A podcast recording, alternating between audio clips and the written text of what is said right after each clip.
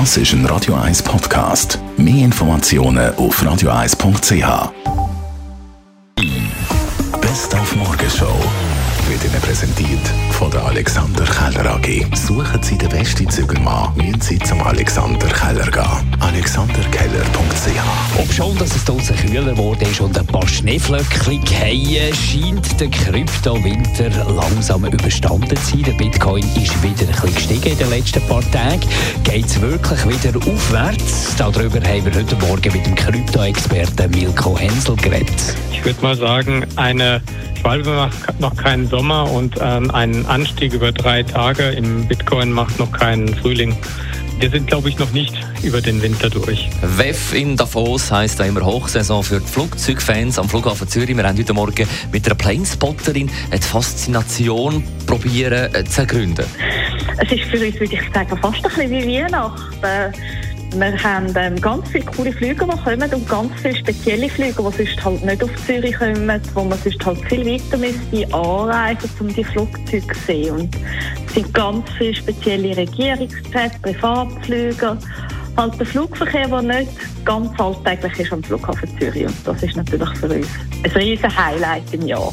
Und britische Psychologen haben untersucht, ob es tatsächlich so ist, wie der Volksmund vermutet, dass Männer, die auf schnelle, grosse Autos abfahren, eher ein bisschen weniger in den Hosen haben. Könnte durchaus sein, sagen die Forscher. Und Zürcherinnen und Zürcher auf der Straße sagen. Ich finde es fast schon ein bisschen überraschend. Ich hätte es jetzt nicht gedacht. Aber ja, also vielleicht haben die Leute wirklich das Gefühl, sie müssen etwas kompensieren. Ich denke, es gibt heute andere Vorstellungen, was das Auto muss bringen muss. Man schaut mehr auf den Zweck als jetzt auf ein Statussymbol. Ich habe dieser Studie glaube ich, nur recht gegeben, weil vielfach so Männer ihr Ego ähm, darüber müssen ähm, aufpolieren ist einfach so, ja. Könnte jetzt schon noch sein, wobei ich glaube, es sind immer andere Sachen, die kompensiert werden. Zum Beispiel sonst ein bisschen fehlendes Ego oder Unsicherheiten oder vielleicht sieht einer nicht so ganz so gut aus. Es gibt Haufen Faktoren zum Kompensieren, oder?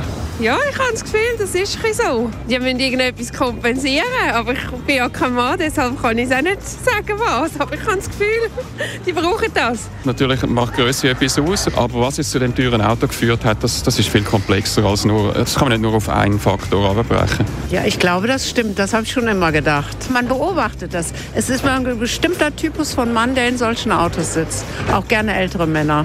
Könnte schon stimmen, ja. Man sieht ja auch kleine, kleine Männer in großen Autos. Vielleicht hat das auch damit zu tun. Die Morgenshow auf Radio 1. Jeden Tag von 5 bis 10.